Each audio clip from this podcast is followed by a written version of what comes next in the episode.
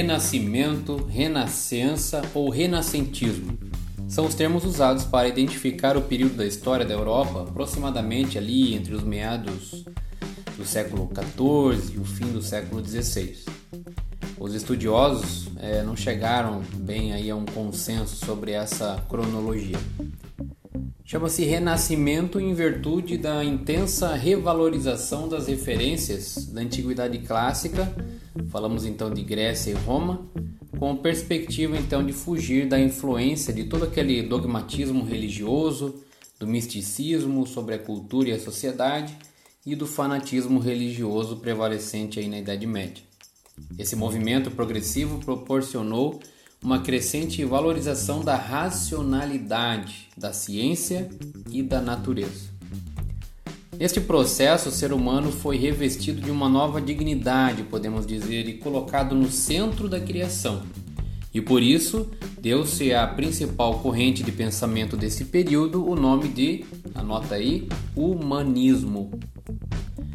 Precisamos lembrar que, no início da modernidade, a Europa vivia a revolução comercial, com novas descobertas e conquistas, a afirmação da burguesia como classe social, o fortalecimento dos reis e dos estados recém-formados, também o crescimento das cidades e a invenção de novas tecnologias como a imprensa, que foi aperfeiçoada por Gutenberg.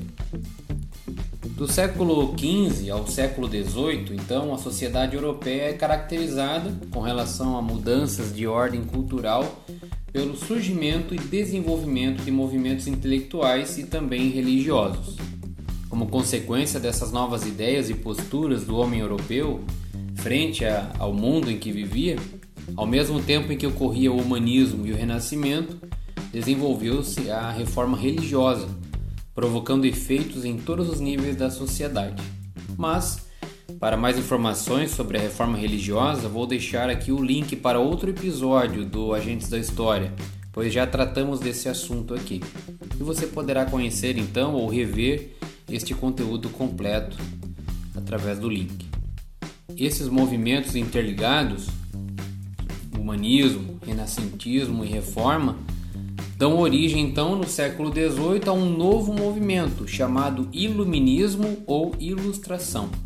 Também já abordamos esse assunto em outro episódio do podcast, também vou deixar um link ali para vocês. Então olha que legal, né? Com, com isso nós já conseguimos perceber que a história não é uma coisa simples, não é uma simples linha do tempo onde as coisas vão acontecendo em ordem, certinho, uma atrás da outra, não. Os acontecimentos eles estão interligados, gerando assim consequências, resultados, mudanças e permanências, coisas que acontecem ao mesmo tempo e assim por diante.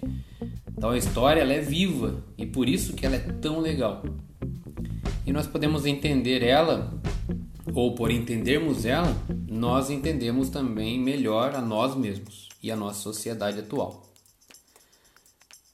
Lembrando também que se você chegou até aqui, se já acompanha o canal e ainda não é inscrito, se inscreve agora para não esquecer. Ativa aí o sininho, comenta para a gente poder se conhecer melhor e trocar ideia e o canal poder crescer também com a sua participação, a sua ajuda, ok? Bom, voltando ao tema central deste episódio. Como podemos conceituar então o termo humanismo? Como uma forma de compreender o mundo, tendo o homem, o ser humano, como centro de preocupações do próprio homem. Entendeu? Humanismo é a filosofia então que coloca os humanos como os principais numa escala de importância, no centro do mundo. Chamamos isso de antropocentrismo. Esse termo, antropocentrismo, tem origem grega e em sua etimologia o termo antropos significa humano e kentron, centro, logo, então significa que o homem, né, no centro dessa do interesse, então do estudo. Você lembra que esta foi uma das características mais marcantes do pensamento dos gregos e do, dos romanos durante a antiguidade? Os textos e livros produzidos pelos filósofos gregos da antiguidade serviram então de base para os humanistas.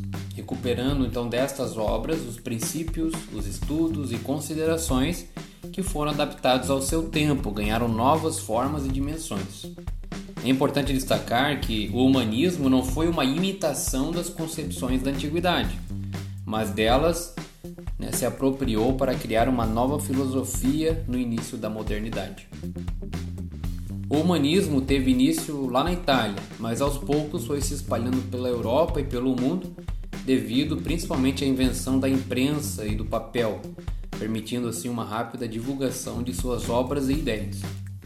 Outros fatores que contribuíram foram as grandes navegações marítimas, que abriram novos conhecimentos e novos horizontes, na medida em que revelou ao homem europeu novas terras e culturas, revolucionando assim o pensamento e as verdades, entre aspas aqui, né, do seu tempo. Também a fuga de sábios e artistas da cidade de Bizâncio, no Oriente Médio, para a Itália devido à invasão árabe em Constantinopla em 1453, levando assim eles a conhecimento sobre a antiguidade para a Europa. Em especial, também queremos destacar aqui a ação de homens ricos, os chamados mecenas, que apoiaram e incentivaram os humanistas, os pensadores, os artistas, os intelectuais precisavam de uma fonte de renda para se manter e desenvolver assim o seu trabalho. Mas professor, e o Renascimento? Bom, o Renascimento foi um movimento então intelectual que se expressou nas artes, na literatura, na filosofia e nas ciências, tendo como base o pensamento humanista, seus valores e concepções. Todos esses fatores contribuíram para o surgimento de novas mentalidades, novas formas de entender o mundo e o universo, levando o homem a adotar novos valores e comportamentos no seu dia a dia, no seu cotidiano. O Renascimento representou, junto ao humanismo, uma transição entre o feudalismo para o capitalismo que se afirmava cada vez mais. Foi um período de transição onde conviveram ao mesmo tempo o profano e o sagrado, o indivíduo né, o individual, a coletividade, a fé e a razão, o homem e Deus, o antropocentrismo e o teocentrismo presente nas obras renascentistas. Para entender melhor esse assunto, é muito importante conhecer os pensadores e artistas renascentistas, né, suas obras. Para facilitar os estudos, normalmente se divide o Renascimento nas seguintes seções ou áreas do conhecimento. Podemos chamar de Renascimento filosófico, Renascimento literário, Renascimento artístico e o Renascimento científico. Apenas para citar os nomes de alguns homens de destaque desse período, podemos citar aqui o Leonardo da Vinci, muito conhecido, né? Michelangelo, Donatello e meu xará, Rafael, Zanzio, nomes dados às tartarugas ninjas. Apenas uma curiosidade aí, né, para ajudar a gravar esses nomes: Leonardo, Michelangelo, Donatello e Rafael. Mas também podemos citar aqui William Shakespeare, Nicolau Copérnico, Thomas More, Erasmo de Roterdã e por aí vai, porque a lista é bem grande. Fica aí uma boa sugestão de pesquisa, conhecer alguns destes homens e quais foram as suas obras.